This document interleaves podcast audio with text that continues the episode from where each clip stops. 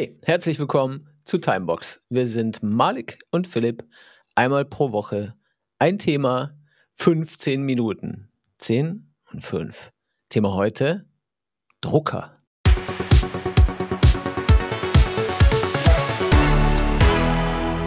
Aber zuerst wie immer auf die emotionale Ebene, mein Freund. Wie war deine Woche? Was ist das Gefühl, das du mitgebracht hast heute?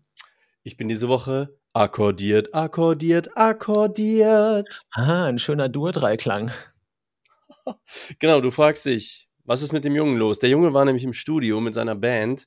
Eigentlich saß mhm. ich nur daneben und habe unserer Sängerin Kim zugeguckt, wie sie Stimmen eingesungen hat für einen Song. Und man denkt ja so, man geht ins Studio und dann singt man den Gesang ein und dann ist der fertig. Aber faktisch singst du auch noch die Zweitstimme für den rechten Kopfhörer und dann die tiefe Version der Zweitstimme für den rechten, also fürs rechte Ohr sozusagen, ne? Stereo. Und dann singst du mhm. die links nochmal alles und dann singst du Varianten davon und dann singst du es nochmal geflüstert und dann singst du es nochmal geschrien und so weiter, damit du nachher irgendwo 16 Stimmen hast, die man so leise wegmischt, dass du nichts mehr davon hörst, aber insgesamt klingt es irgendwie fetter.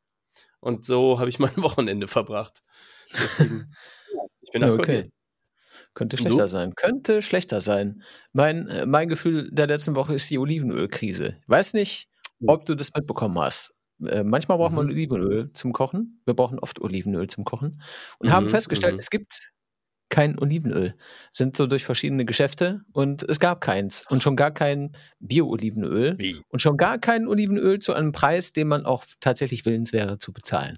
Da habe ich natürlich gedacht, okay, das ist äh, Krise ist immer ein Gefühl, das klickt. Ne? Und das nehme ich mal mit in die Sendung. ja, ja, ich glaube, Olivenöl ist irgendwie teuer geworden. Irgendwas hörte ich. Ja, äh, ich habe Oder sie haben, sie haben das gepanschte mehr aus dem Markt rausgezogen oder irgend sowas war. Es gibt sehr viel Fake-Olivenöl oder so. Ja, und vor allem gibt es eine Knapp äh, Knappheit ne, an Olivenöl. Und zwar nicht nur an gutem, sondern es gab halt jetzt offensichtlich mehrere schlechte Ernten in Folge. Und ich habe gelesen, die ah. letztjährige Ernte ist bereits im November ausverkauft gewesen. Das heißt, jetzt wird es dann langsam knapp in den Regalen, denn es gibt halt mhm. einfach gerade nicht viel, blöderweise. Und dann ist das, was man anbietet, ist natürlich sackteuer, weil es ja nicht ja. viel gibt. Markt regelt.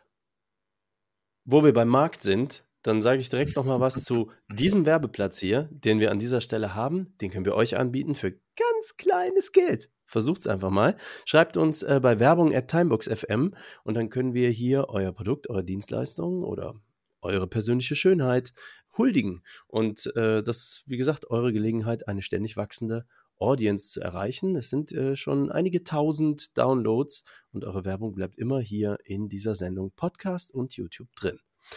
Also Werbung at timebox.fm. Wir zählen auf euch.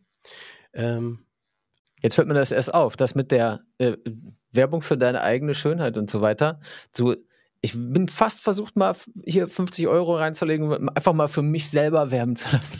einfach nur, weil es Ja, und so bist du noch nie gehuldigt worden, Phil. Ja, ich bin, ich bin schon Fan, seit ich dich kenne, aber da geht, da ist noch eine Steigerung. Für Geld mache ich alles. Ich bin versucht. Ich bin versucht. Andere Leute machen ja Sachen auch ohne Geld, wie zum Beispiel unser Discord-User Snape Ace. Schöne Grüße. Der hat das heutige Thema geliefert. Ja. Drucker. Also mein erster Gedanke so war, mm, okay. Und deiner war, ja, machen wir. Und das sind wir jetzt. ja, genau so ist das. Ähm, erstmal finde ich äh, voll geil. Ähm, hier auch nochmal, ne, Hinweis auf den Discord. Ihr könnt und sollt gerne feedbacken. Auch hier auf YouTube oder für die, die den Podcast hören, eben auf Discord timebox.fm slash Discord. Und dort könnt ihr auch sagen, hey, ich habe eine super Idee für ein Thema, denn wir machen einfach jede Woche irgendein Thema und es ist äh, spannend, was von euch kommt. Warum habe ich gesagt, Drucker, geile Sache? Ich bin ja von Beruf ursprünglich Drucker. Grafikdesigner. Achso. Ja, leider, nein, tatsächlich nicht, aber mein damaliger guter Freund Sascha, der war Drucker. Offset-Drucker von äh, Beruf und das hat mir unglaublich weitergeholfen. Ähm, aber so fing das Ganze ja nicht an. Wir beide sind ja alt, Jahrgang aus den 70ern. In meinem Fall 74. Was bist du? 76? Yes. So, ne? Also, als wir klein waren, da gab es so Drucker für zu Hause ja mal so gerade neu und selten irgendwie. Und der erste, den ich damals so erlebt habe und der mich unglaublich fasziniert hat, waren ja so Nadeldrucker. Das Geräusch, was ihr jetzt im Hintergrund hört, ist ein neuen Nadeldrucker. Ne? Das war so eine, die haben so eine Matrix von so neun Nadeln übereinander, die wie so ein Tätowiergerät ähm, aufs Papier durch so eine, wie war das? Die haben wie, wie eine Schreibmaschine, ne? Die hatten so ein Farbband und auf der einen Seite war das Papier, also jetzt von euch aus gesehen, hier ist das Farbband, hier ist das Papier, hier sind die Nadeln und dann hacken die Nadeln halt durch das Farbband hindurch die Farbpunkte auf das Papier drauf und das war super laut. Das war die ganze Zeit immer. Ihr hört es ja. Wunderschönes Geräusch. Wunderschön. Und es gab noch eine Besonderheit, ne? Also jetzt denkt man immer so Drucker in so DIN A4 oder sowas, ich schieb das da so rein. Aber das war damals gar nicht so. Das war viel besser. So es war ja. einfach viel besser.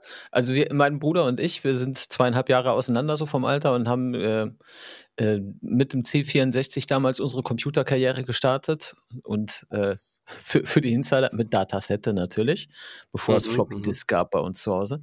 Und äh, irgendwann gab es einen neuen Nadeldrucker, also einen neuen, neuen Nadeldrucker sozusagen. und das mhm. Beste mhm. an dem war endlos Papier, Freunde. Man hatte so, so einen Karton voll Papier und das war alles an einem Stück, immer gefaltet und perforiert zum Abreißen und an den Rändern hatte das so Lochstreifen. Also wie Klopapier, was man so im Zickzack übereinander legt quasi, ne? Ja, genau, aber, aber mit so Lochstreifen ja. an der Seite, das konnte man dann auf Rollen in dem Drucker auflegen und dann hat das immer durchgerollt und das hat einfach so lange gedruckt, bis der Karton leer war. Dann haben wir immer Banner für Geburtstage gedruckt oder irgendeinen total nutzlosen Text, den man dann im Haus aufgehängt hat, bis unsere Eltern sich dann fragten, muss man mhm. wirklich so viel Papier für nichts verdrucken? Könnte wenigstens auf der Rückseite noch was malen, so, so hat man sich da beholfen als Eltern. Ne? Aber äh, also Nadeldrucker, Endlospapier, super. Das äh, ja geile Sache. Ich erinnere mich noch, die nächste Innovationsstufe war dann ja so das Wow. Weil Nadeldrucker konnten natürlich auch keine Farbe drucken. Aber irgendwann kamen ja Farbdrucker und das war schon echt uff. Das waren dann Tintenstrahldrucker, die halt damals noch funktioniert haben. Und mit funktioniert meine ich, weder war die Tinte so teuer, wie sie später wurde, noch haben, sind die ausgetrocknet. Ich erinnere mich, dass ich Tintenstrahldrucker hatte, Epson oder sowas, die hielten einfach ewig. Da konntest du ein halbes Jahr mit drucken. Das waren große Tintenpatronen, da trocknete nichts, das war super. Dann brauchst du oft noch so spezielles Tintenstrahldruckerpapier, was so beschichtet war, aber hat funktioniert. Aber nachher haben sie dann gedacht, komm, wir verschleudern die Drucker für einen Appel und ein Ei, irgendwie 30 Euro der Drucker, dafür kostet dann die Tinte mehr als Gold. Kennst du diesen, diesen Urban Myth oder dieses, dieses Gerücht, dass Tinte, Tintenstrahl, Druckertinte teurer ist als Schlangengift oder so. Irgendwie so das, das teuerste, äh, was du an Flüssigkeit kaufen kannst pro Liter oder als teurer als Gold oder so. Ja, das also, kenne ich auch. auch nicht. Es ist auch mindestens so giftig wie Schlangengift, glaube ich. Also man kann das auch dann einfach benutzen wie Schlangengift, wenn man möchte. Ich glaube nicht. Also ich habe das Nein, öfter mal mit so. ja, nur, also ich hatte das mal an den Fingern und dann mal, es schmeckte wie Füllertinte. Hast du? Also, what, what the fish? Ja, es war irgendwie, okay. man, man ist so Designer und dann musst du irgendwie so Sachen basteln und schneidest und klebst und dann hast du irgendwie auch mal Farbe an den Fingern und dann ah, okay. musst du mal irgendwie ein Blatt um und dann merkst du so, oh, das schmeckt chemisch. Das, das war nicht so also, wie, ich möchte wissen, wie es schmeckt, sondern eher Zufall, alles klar. Damit ich, damit genau, es war nicht so, oh, Cyan. Geil, meine Lieblingsfarbe.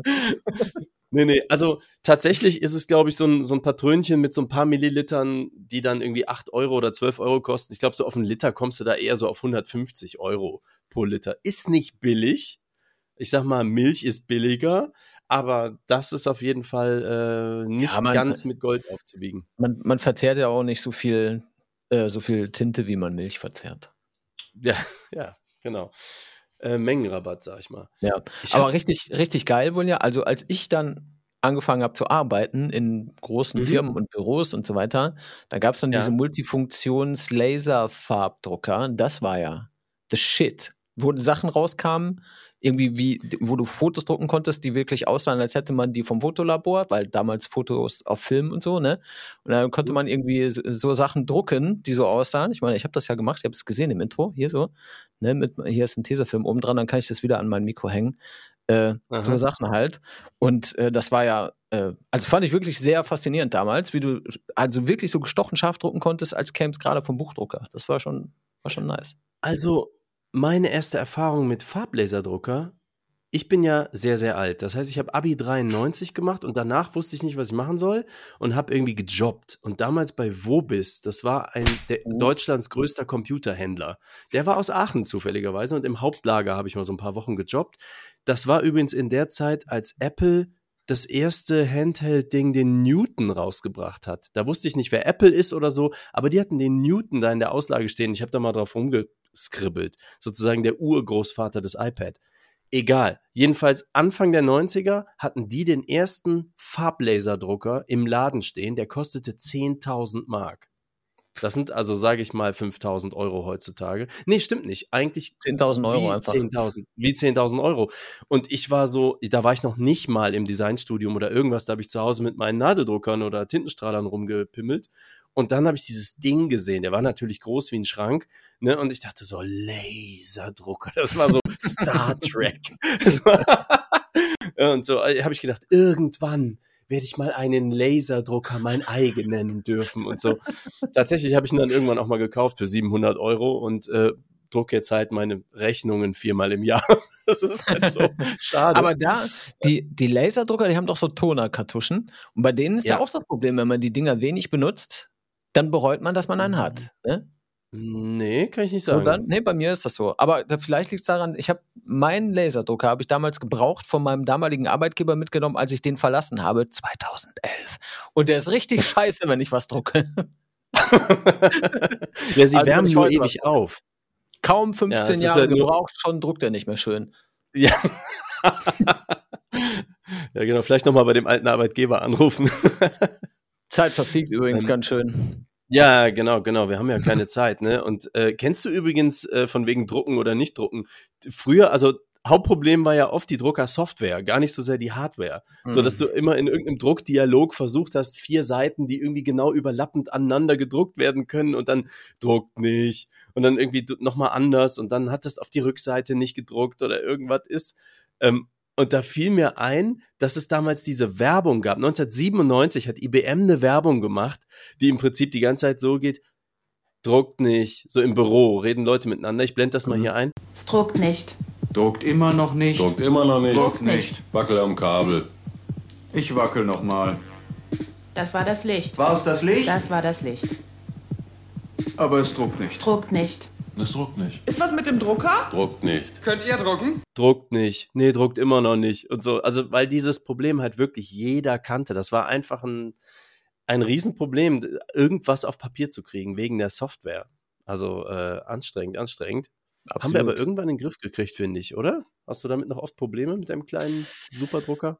Nee, eigentlich nicht. Mittlerweile ist es soweit, du steckst den an und auf deinem Computer ist so viel Platz, dass sowieso alle gängigen Treiber schon drauf sind und dann merkt er, ah, hier ist ein Drucker, dann weiß er, was das für einer ist und dann druckst du einfach. Ne? Vielleicht hat es ja Mac, damals auch damals so Constraints, die man heute nicht so hat mit, mit Terabyte ja. Festplatten und solchen Sachen. Ja.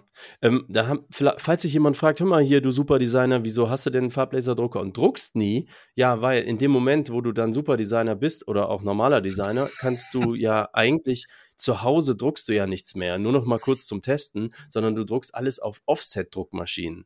Die sind halt so groß wie eine Fabrikhalle und da arbeiten Leute in Vollzeit dran und überall wird die Luft äh, tatsächlich mit äh, auf eine bestimmte Feuchtigkeit gehalten und die machen halt einfach 5000 Blatt pro Minute. Das äh, ist auch sehr, sehr geil, aber das würde eine ganze Thema, äh, ein ganze, boah, ich kann heute nicht mehr reden, ne? Würde eine ganze Sendung füllen. Äh, Offset-Druck, ähm, das, was ihr an Druckerzeugnissen im Briefkasten liegen habt, ist normalerweise Offsetdruck. Mhm. Ja, dann bleibt nur noch fürs Ende etwas, wovon wir beide wahrscheinlich weniger Ahnung haben, nämlich 3D-Druck. Ja, gar keine ich Ahnung, aber ich bin sehr fasziniert. Ja. Also ich, ich merke, äh, wir haben ja in meinem anderen Podcast Audiodump haben wir so eine 3D-Drucker-Ecke, weil Mitkollege Ben hat einen und war hochbegeistert und druckte alles. Äh, ich kann mal kurz ein Erzeugnis zeigen. was er mir dann schickt. Den haben wir schon mal gesehen, Freundchen. Ne? Also nach wie vor, wir müssen das einfach immer pluggen, damit es nicht jugendfrei ist. Ja, auf jeden Fall, glaube ich, ist aber die Druckbegeisterung, nachdem er sich da reingenördet hat und dann alles gedruckt hat, was es gibt, einfach vorbei. Ich glaube, er druckt nichts ja, mehr. Ich habe ja persönlich ganz wenig 3D-Druckerfahrung. Ich finde immer wieder ganz interessant, dass Leute Sachen also total kluge, sinnvolle Sachen sich dann 3D drucken und ich mal immer denke, weil ich wäre gar nicht auf die Idee gekommen, das zu drucken. So, warum komme ich nicht selber auf die Idee? Aber ich habe ja. Äh, tatsächlich äh, valide Anwendungsfälle auch gesehen über so den Hausgebrauch. Sowas wie, oh, mein Löffel ist kaputt, ich 3D druck mir halt einen neuen oder so. Ne? Habe ich auch andere mhm. Dinge gesehen. Ich habe ja früher bei Ari gearbeitet. Äh, Anhalt unterrichtet mhm. das in der Technik, quasi der Apple der Filmindustrie. machen Kameras und Lichttechnik und solche Sachen. Und die haben, als ich da gearbeitet habe, schon vor weit über zehn Jahren, wirklich auf also Industrial Grade 3D-Drucker gehabt, um ihre Objektive zu drucken, um irgendwie Zubehörteile zu drucken, zum Ausprobieren und in der Produktentwicklung zu verwenden. Das war, das war schon richtig geil. Also auch viel feiner als, also damals schon feiner als viele Geräte heute drucken. Das ist schon ganz schön fancy. Aber was man jetzt sich einfach zu Hause hinstellen kann, für kleines dreistelliges oder äh, kleines vierstelliges Geld, je nachdem, wie fancy man es gerne hätte, das ist schon faszinierend, was die Dinger so können. Genau. Und ihr findet alle unsere Kanäle auf timebox.fm, Discord, Blue Sky, Mastodon, Instagram, Threads, TikTok. Zu Risiken und Nebenwirkungen lassen Sie einen Daumen nach oben da, abonnieren Sie den Kanal und klicken Sie die Glocke, um keine Timebox-Folge mehr zu verpassen. Und alle weiteren Infos und den Audiopodcast finden Sie auf timebox.fm und in der Podcast-App Ihrer Wahl. Bis nächste Woche Dienstag. Ciao.